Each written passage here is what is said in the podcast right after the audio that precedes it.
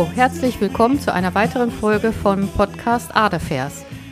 Heute habe ich Nicole wieder dabei, die vielleicht auch mal eben Hallo sagt.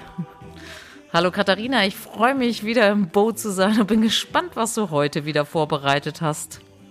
Ja, ich habe heute ein Jan Vermeer mitgebracht und zwar die, das brieflesende Mädchen am offenen Fenster.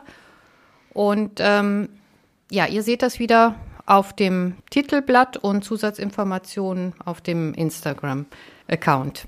Okay, ich habe das hier auch aufgeschlagen, das Bild, was du mir zugesandt hast. Ja. Soll ich äh, wieder in meiner schlichten Art und Weise erstmal beschreiben, was ich da sehe? Und dann ja, kannst du ja für das Fachpublikum sagen, was es wirklich ist. Also, ich sehe ein Bild. Ich weiß natürlich nicht, wie groß es in Wirklichkeit ist. Das wirst du dann gleich alles verraten.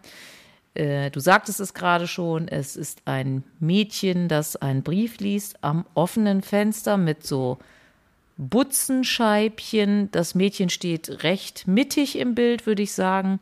Das Fenster ist auf, ein roter Vorhang ist so so leicht rübergelegt übers Fenster. Es steht ein Stuhl dort. Wir sehen, was ich komisch finde, eine Art Decke. Also es sieht aus wie eine Decke, ist vielleicht eine Tischdecke auf einem Tisch mit einer Schale mit Obst, das aber so ein bisschen komischerweise schräg da steht, warum auch immer, als ob so komisch an die Decke gelehnt ist. Also wie kein normaler Mensch würde seine Obstschale so dahinstellen. Ein Stuhl steht da, genau. Äh, Im Hintergrund des Mädchens ist noch ein Vorhang, der meiner Meinung nach die gleiche Farbe hat, der, ähm, die auch in ihrem Kleid äh, wiederzufinden ist.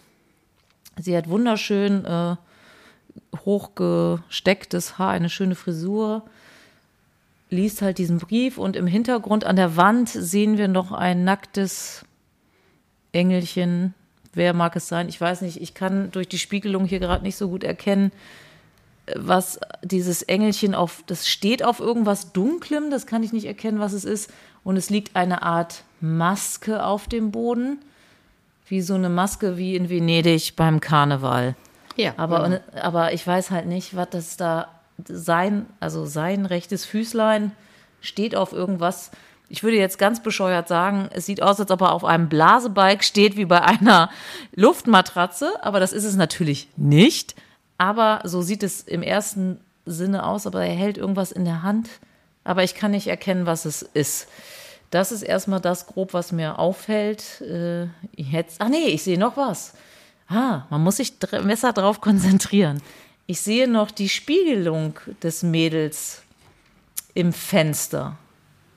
Eine Spiegelung von ihr. Das hat ja vielleicht auch noch eine höhere Bedeutung, die ich nicht weiß. Oder ob da irgendwas, weil da, ich glaube, bei dem Obst, soweit ich das erkennen kann, ich muss mal größer zoomen, weiß nicht, ob da Äpfel sind. Äpfel hat ja auch immer was hier Adam und Eva und Sünde ja, genau. oder so ja, zu tun. Ja. Aber ich kann nicht erkennen, was da noch liegt, ob das nur Äpfelchen sind oder es liegt noch auch irgendwas im Vordergrund. Könnte auch wie so ein Keks sein, aber es sieht nicht aus wie ein Obst. Ich weiß es nicht. Ja, das äh, sehe ich jetzt erstmal so auf den ersten laienhaften Blick. Jetzt kommst du. ja, ähm, ich habe dir ja auch noch das äh, erste Bild geschickt, also der vorherige Zustand vom Bild. Der unterscheidet sich ja im Wesentlichen, dass der Amor im Hintergrund nicht da ist. Genau, so da so ist er. Ja, da ist eine ja. weiße Wand im Hintergrund hinter dem Mädchen und so kennt man das Bild eigentlich auch. Also über sehr lange Zeit war das eben ein sehr, sehr berühmtes Gemälde von Jan Vermeer und bestach eigentlich gerade auch durch diese kahle Wand im Hintergrund. Und das wurde als mhm. besonders modern auch angesehen für seine damalige Zeit, ähm, dass dieses Mädchen im Vordergrund dadurch auch besonders, äh, ja, also in ihrem Vorgang beim Brieflesen also besonders vertieft ist und durch nichts abgelenkt wird und deswegen hinter dieser weißen Wand steht. So hat man das immer interpretiert. Ja. Und jetzt hat man 1979 schon bei einer Röntgenaufnahme gesehen, dass da hinten eigentlich ein Amor an der Wand ist. Mhm. Hat aber gedacht, das hat bestimmt irgendjemand mal dahin gemalt und das ist dann wieder übermalt worden und gehört eigentlich nicht zur Komposition. Okay, ich frage mich natürlich, wenn ich das Bild so angucke, ähm, die Frage drängt sich auf, was liest sie da? Von wem liest sie etwas? Also das wäre jetzt meine persönliche Neugierde. Weiß man da was drüber? Und warum der Engel äh, ja hin und weg kam? Ja, das ist, äh, das ist ja das Zentrum des Bildes, dass das Mädchen eben einen Brief liest und da ganz, ganz vertieft ist. Und Vermeer hat das ja auch wunderschön mit der Lichtführung so gemacht, dass man also auch genau das, also das offene Fenster dass das Licht genau auf ihr Gesicht scheint und man daher ja auch ihren Ausdruck so ein bisschen erkennen kann, obwohl es ja nur im Profil dargestellt mhm. ist. Aber wenn man genau hinguckt, sieht man auch ihre erröteten Wangen. Mhm. Oh ja, stimmt. Ich habe es jetzt ein bisschen größer gezoomt, was man ja. in echten Bildern nicht machen kann. Und das sehe ich auch. Und sie sieht jetzt nicht traurig aus. Also sie sieht. Ja, aber sie sieht schon so ein bisschen also sie, sie liest das schon sehr intensiv. Also sie, sie lächelt mhm. ja jetzt auch nicht. Also sie ist jetzt nicht, das ist jetzt hier keine eindeutige Liebeserklärung in dem Brief, sondern da steckt schon so ein bisschen tiefergründiges dahinter, würde ich sagen. Ja, so, also äh, sie sieht nicht monstertraurig aus, aber sie sieht auch nicht happy aus, sondern ja, ja, ja, wie du schon sagst. Also konzentriert liest sie und die Wangen habe ich jetzt erst im Großzoom gesehen, dass die errötet sind. Ja, also es ist auf jeden Fall ein für Sie sehr bewegender Brief. Und du hattest ja schon auf die Früchte hingewiesen, die im Vordergrund. Und du hast ja auch schon erwähnt, dass das eben immer ein äh, Symbol auf den Sündenfall ist. Und auch ja gerade Äpfel und Pfirsiche können auch immer die Liebe oder auch die, die Wollust so andeuten. Und mhm. dass sie hier so schräg dargestellt sind und so vom Teller runterkullern, das ja. zeigt eigentlich so ihre ja ihre innere Aufruhr soll das so ein bisschen zeigen. Ne? Also es geht in dem Brief um die, um die Liebe und mhm. äh, irgendwas, was sie jetzt aufwühlt. Und das soll man okay. ergründen. Da geht es drum in dem Bild. Also es ist eigentlich hat Vermeer ein Rätsel für uns gemalt, ja. was man jetzt so ergründen soll. Was, sie, was liest sie da jetzt? Das und, würde ich auch gerne wissen, was sie da liest. Und da spielt der Amor natürlich eine ganz entscheidende Rolle. Ja, und deswegen ist es zurück. Ja. Ist es auch so schön, dass der jetzt wieder zu sehen ist. Also man hat dann 2017 das Bild nochmal genauer untersucht und hat festgestellt, dass diese übermalte Schicht nicht von Vermeer stammt, Aha. sondern aus der späteren Zeit ist und dass zwischen dem Amor, also der Malschicht vom Amor und der Malschicht darüber sich auch schon Schmutz abgelagert hatte. Das heißt also, dass der ursprüngliche Zustand mit dem Amor so gewesen ist. Das ist der Beweis dafür gewesen. Und deswegen haben die dann gesagt, gut, dann äh, können wir die obere Schicht jetzt ja auch abnehmen. Okay. Was sehen wir denn jetzt? Kannst du mir erklären, was, worauf steht denn der Amor da? Ich kann das nicht erkennen. Weiß man, was das ist? Ja, der Amor steht auf Masken, das hast du ja schon gesehen. Ach so, die eine das sind Mas beides Masken. Okay. Ja, die, äh, das rechte Füßchen, das steht in einer offenen Maske. Also die ist quasi umgedreht und er steht da ah. äh, in, in der offenen Maske drin. Ach so. Und äh, hat er einen Wanderstab? Ist, oder, Nein, das ist sein ist Bogen. Das, Ach, ist, das sein ist sein Bogen Ach, und unten sieht man, man auch noch die Pfeile. Also den Köcher kann man noch gerade so erkennen. Ah und, da auf dem äh, Boden, das weiße ja, Dings. Ja, genau, das ist, sind die Pfeile. Ah, jetzt erkenne ich das. Wahnsinn, wenn man näher hinguckt. Ja, und jetzt sehe ich auch die ganz ähm, vom Bogen, das Seil, nee, wie sagt man, du weißt, was ich meine, zum Spannen, das Ding. Ja. Ähm, jetzt sehe ich es auch, die, wenn ich es größer zoome. Ich habe es jetzt in der, in der normalen Ansicht, bevor ich es gezoomt habe, nicht gesehen. Jetzt sehe ich seinen Bogen. Okay. Genau. Will uns, heißt das, also Amor hat doch, oder wie war das? Der hat mit Pfeilen die Liebe quasi ja, der auf ist ja, jemanden geschossen oder wie soll ja. man die Sache erklären? Genau, der ist ja das Symbol für die Liebe auch. Eben mit seinem Pfeil und Bogen verschießt er ja die Liebe und macht, die, macht dass die Menschen sich verlieben. Mhm. Äh, jetzt hier im Zusammenhang mit den Masken muss man ja eine andere Deutung finden, was das bedeuten soll. Mhm. Und man muss dazu sagen, dass das Ganze jetzt, ich war in der Ausstellung vom Innehalten, die lief jetzt gerade in Dresden über Vermeer und mhm. wurde dann aber leider geschlossen, sodass man da jetzt leider nicht mehr rein kann. Ich hatte das eigentlich anders geplant, dass ich das so ein bisschen ja. auch als ja, als Anregung mache, dass ihr das anschauen könnt, die Ausstellung, aber die ist jetzt wegen Corona leider zu gerade. Gerade, aber vielleicht gibt es ja noch Hoffnung, dass sie wieder Ja, wenn man nach wird. Tokio reist, dann kann man sie sehen ab Januar. Ach so, okay, sie geht nach Tokio. Ja, sie geht es gibt ja Tokio, Leute, die ja. reisen nach Tokio. Okay. Ja, ja. und die äh, Forscher, die sich mit dem Bild jetzt beschäftigt haben und vor allen Dingen mit dem Amor, die haben herausgefunden, dass es ein Emblemata-Buch gab. Ein was bitte? Ein Emblemata-Buch. Das musst das du erklären für Normalsterbliche, bitte. Also Emblem ist immer eine, eine symbolhafte Darstellung, die mhm. also einen, einen Sinnspruch dahinter hat. Und hier ist es jetzt in diesem Emblemata-Buch geht es eben um die Liebe und da wird der Amor in ganz vielen unterschiedlichen Posen gezeigt mit unterschiedlichen Symbolen. Okay. Und ein Emblem ist eben der Amor, wie er die Masken tritt und darunter steht in concusa fide und auf Holländisch noch Obrecht. Und das heißt einmal unerschütterliche Treue und Obrecht heißt aufrecht sein oder aufrecht auf Holländisch jetzt. Mhm. Und das ist von 1608, also so dass der Vermeer dieses Emblemata-Buch schon kannte. Und äh, dieses Gemälde ist wohl so ja, 1657 entstanden. Und jetzt muss man das natürlich alles so zusammenbringen. Ja. Das Ganze soll wohl bedeuten, dass die wahre Liebe Heuchelei und Betrug überwindet. Oder dass wahre Liebe nur stattfinden kann, wenn keine Heuchelei und kein Betrug da ist. Ja, das würde ich eher unterschreiben. Genau. so. Also Amor tritt eben jetzt diese Heuchelei und den Betrug mit Füßen. Ne? Das ist also die ja. Maske steht dann natürlich für dieses Versteckspiel und für das nicht ehrlich sein. Und das Mädchen liest den Brief und ist dabei erregt. Jetzt kann man sich überlegen, was das wohl bedeuten soll. Also entweder ist sie selbst des Betruges überführt worden von ihrem Geliebten Mhm. Und er sagt ihr das jetzt gerade auf den Kopf zu und deswegen hat sie so ein bisschen verschämte rote Wangen. Ja. Oder, oder umgekehrt, dass er äh, sich entschuldigt, weil er sie irgendwie betrogen hat und ihr aber jetzt doch wahre Liebe schwört. Also so aber wir in die Richtung. Nicht. Wir wissen es nicht, aber so in die ah. Richtung äh, muss man sich die Deutung da jetzt vorstellen.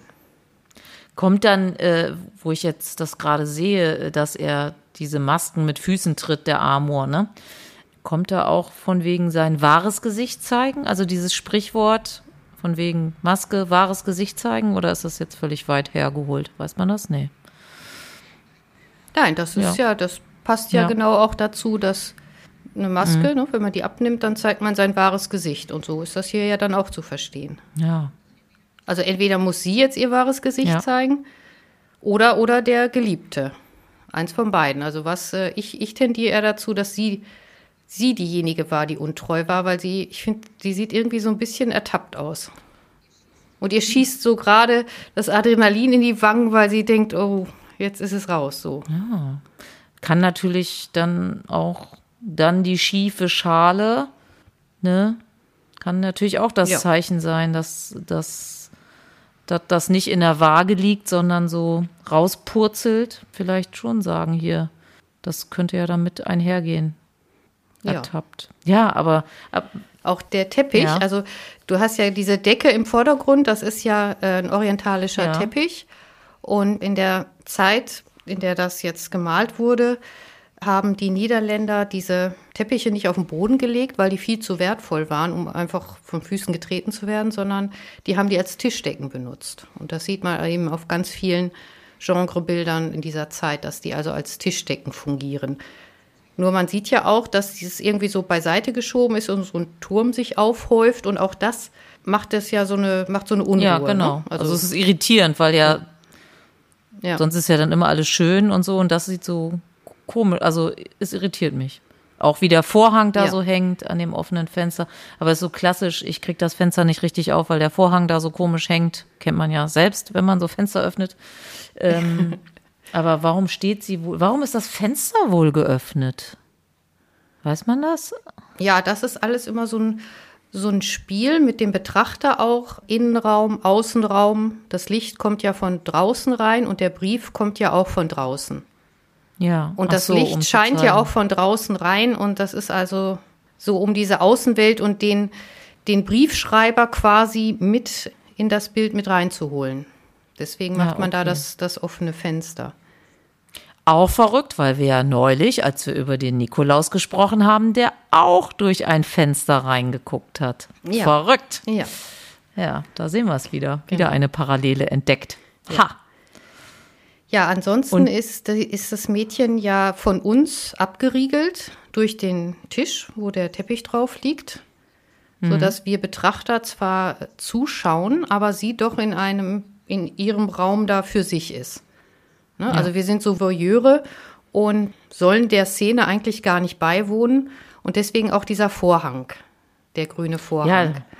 Den finde ich komisch an der Stelle. Wer hat denn an so einem Tisch, ne, wenn man jetzt mal so logisch denkt, direkt da so einen Vorhang? Als ob man so, also es sieht so aus, als ob jemand noch schnell, wie bei so einem Theaterstück, schnell den Vorhang vor die Szenerie ziehen könnte. Ja.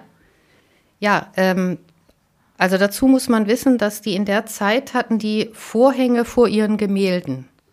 Und es Ach, gibt warum? auch äh, ein Bild von einem Kollegen von ihm, also auch aus der gleichen Zeit.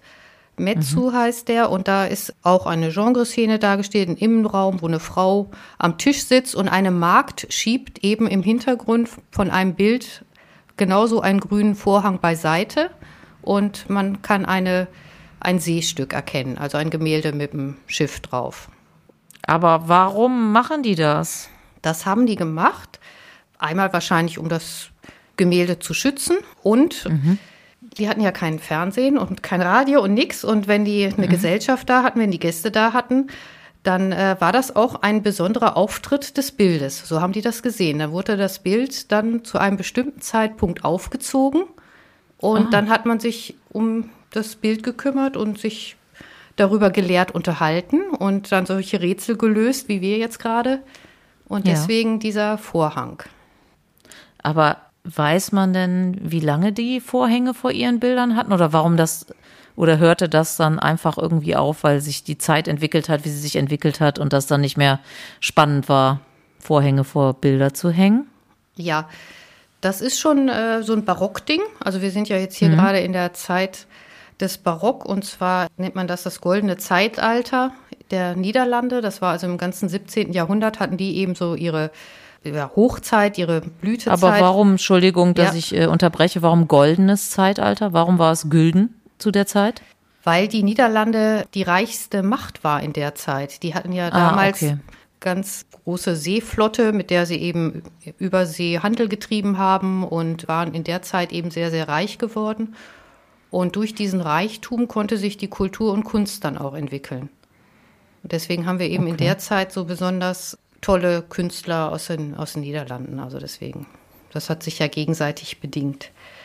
Ja, und nach dieser Zeit hört das mit den Vorhängen dann auch wieder auf. Das war also zu der Zeit Mode.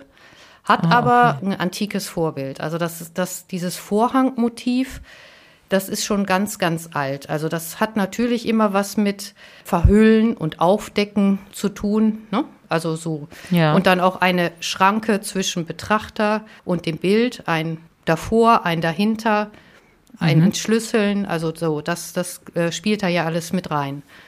Und eben auch die Kunst der Täuschung. Also das ist ja, es ist ja kein richtiger Vorhang, sondern er hat ja nur den Vorhang gemalt, der genau vor diesem Bild hängen könnte. Ja.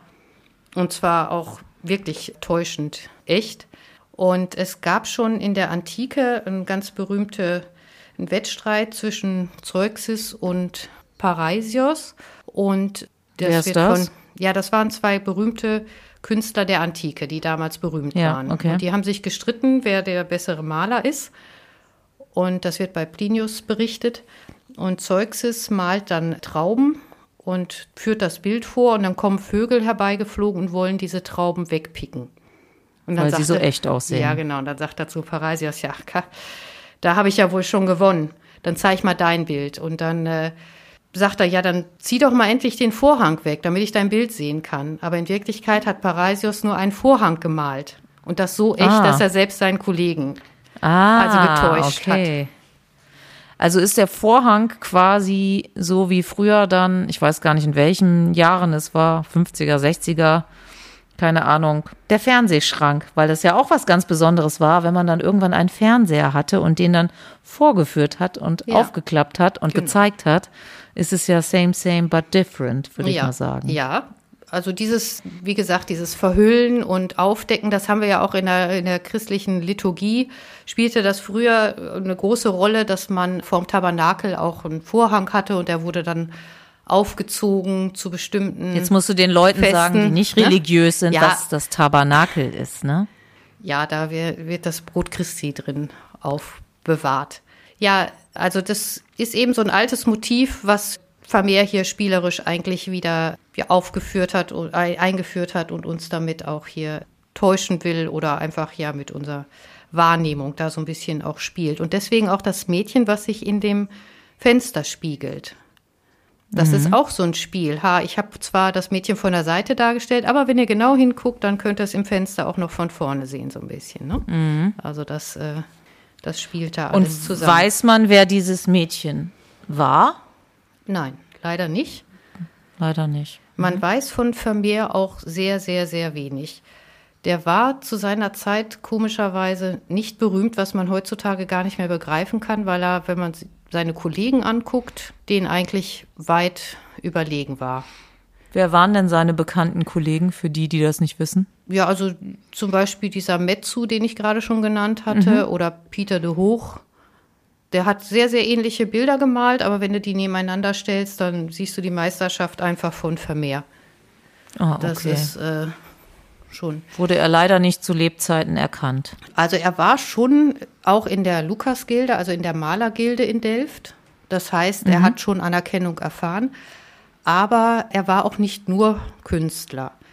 Er hat also wohl auch seine Eltern hatten eine Gastwirtschaft und da hat er wohl auch immer, Zeit seines Lebens wohl immer mitgearbeitet und okay. hat auch Kunsthandel betrieben in dieser Wirtschaft auch. Da wurden dann auch immer so Auktionen gemacht und Gemälde verkauft. Und er selber hat immer nur zwei Bilder pro Jahr gemalt. Und deswegen sind jetzt nur 37 Bilder von ihm überhaupt bekannt. Das ist ja relativ wenig, das oder? sehr wenig, ja. Ach krass. Das ja. wusste ich auch nicht. Und dieses Bild gehört ja der Dresdner Gemäldegalerie und ist damals dem sächsischen Kurfürsten als ein Rembrandt verkauft worden. Ach. Weil Rembrandt damals berühmt war und Vermeer nicht. Ja. Und deswegen meint die Forschung da jetzt auch, also die im Umkreis dieser Ausstellung, dass die damals, als das Bild angeboten wurde, äh, den, den äh, Cupido, also den Amor hinten übermalt haben, damit das mehr wie Vermeer aussieht. Wie Vermeer und nicht wie nee, Rembrandt. Wie, wie Rembrandt aussieht, damit es mehr wie Rembrandt aussieht. Und das hat man geglaubt, scheinbar, das, sonst hätte man es ja nicht gekauft. Das haben die geglaubt, ja. Und es war auch ja. lange so in den, in, in den Inventaren so, bis man das dann gemerkt hat. Und wann, wann hat man denn dann gemerkt, dass es ein Vermeer und kein Rembrandt ist? Ja, ich glaube so Ende des 19. Jahrhunderts, so 1890 oder sowas, da hat man dann Vermeer irgendwie wiederentdeckt. Ah, okay. Und dann hat man gerafft, dass das so war. Ja. Ja.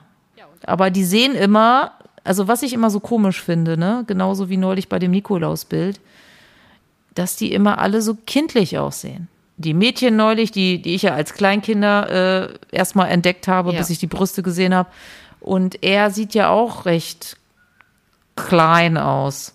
Ja, er ist ja auch, der, er ist ja jetzt auch ein kleiner, der kleine Amor. Also der, der, der ist kleine. ja ein Kind, eine Putte. Amor als Kind.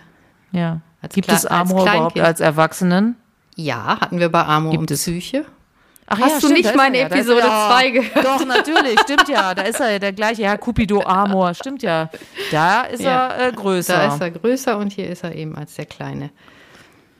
Aber er wird doch oft sehr klein dargestellt. Also es gibt doch super viele Bilder, wo der Amor da rumflügelt mit seinen Pfeilchen. Aber warum ist er denn oft so klein? Weil er dann niedlich ist oder? Weil er äh, als Sohn von Venus fungiert und dann so, natürlich dann eher kind, in, der, ja. äh, in der kindlichen Form. Dann. Ja, okay, ja. stimmt. Macht man von allen Bildern immer Röntgenaufnahmen sicherheitshalber, um zu gucken, was da drunter ist? Ist das Usus? Nee, das ist nur von den ganz wertvollen natürlich. Das gehört heute zum Standard, wenn man eine Ausstellung macht und alte Kunstwerke hat, die noch nicht untersucht worden sind, dann macht man das natürlich, weil man dadurch mhm. ja dann die Vorzeichnungen erkennen kann und sehen kann, ob der Künstler das in einem Wurf gemalt hat oder ob er die Figuren verändert hat während des Malprozesses und ja, kann man da sehr viel bei rausfinden. Ja, wer sich ein bisschen mit Vermeer äh, beschäftigen möchte, dem kann ich sehr den Katalog empfehlen. Vermeer vom Innehalten, das ist eben der Katalog zu dieser Ausstellung, wo sehr viele von diesen 37 Bildern dargestellt werden und aufgezählt werden und auch wirklich gute Literatur dazu. Kann man sich dann doch ein bisschen vertiefen wenn man auch nicht mehr nach Dresden kann jetzt. Obwohl das Gemälde, das kommt ja wieder zurück nach Dresden, das gehört denen ja. Wenn's aus Dann kann man es ja nach Tokio irgendwann angucken Tokio, gehen. Ja. 2023 ist in Amsterdam auch eine große Vermeer-Ausstellung, habe ich gelesen. Da sollen dann alle zusammenkommen. Bin ich ja mal gespannt, ob das, sie das schaffen. Ja, wo sie, äh, sie sind weltweit verteilt oder, re, oder ja. relativ in Europa? Nee, äh, viel mehr in Amerika. Also die meisten Ach, sind echt? Äh, in Amerika. Ja, weil die Amis sehr darauf standen. Auf, ah.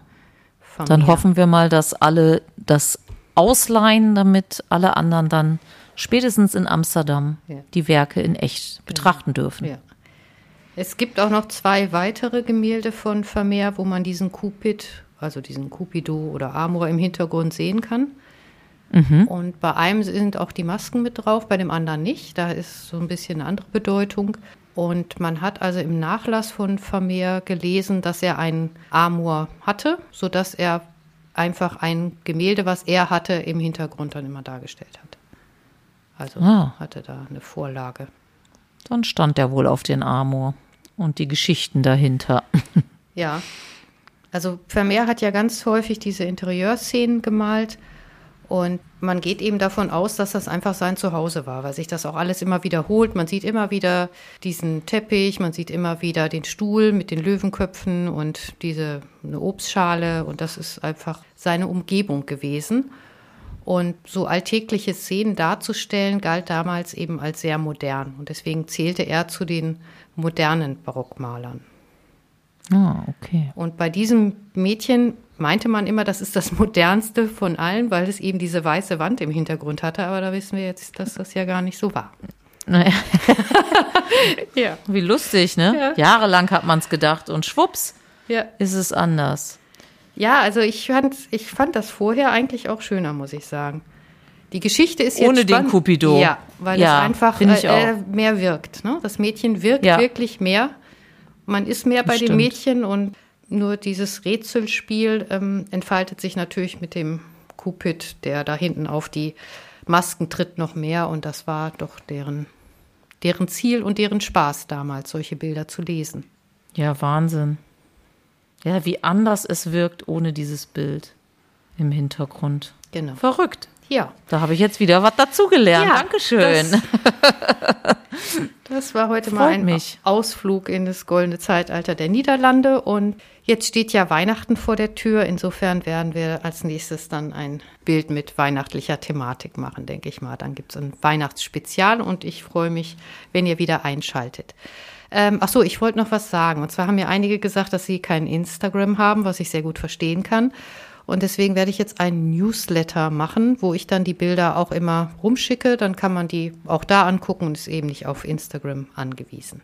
Das ist ja freundlich für die, die das nicht haben.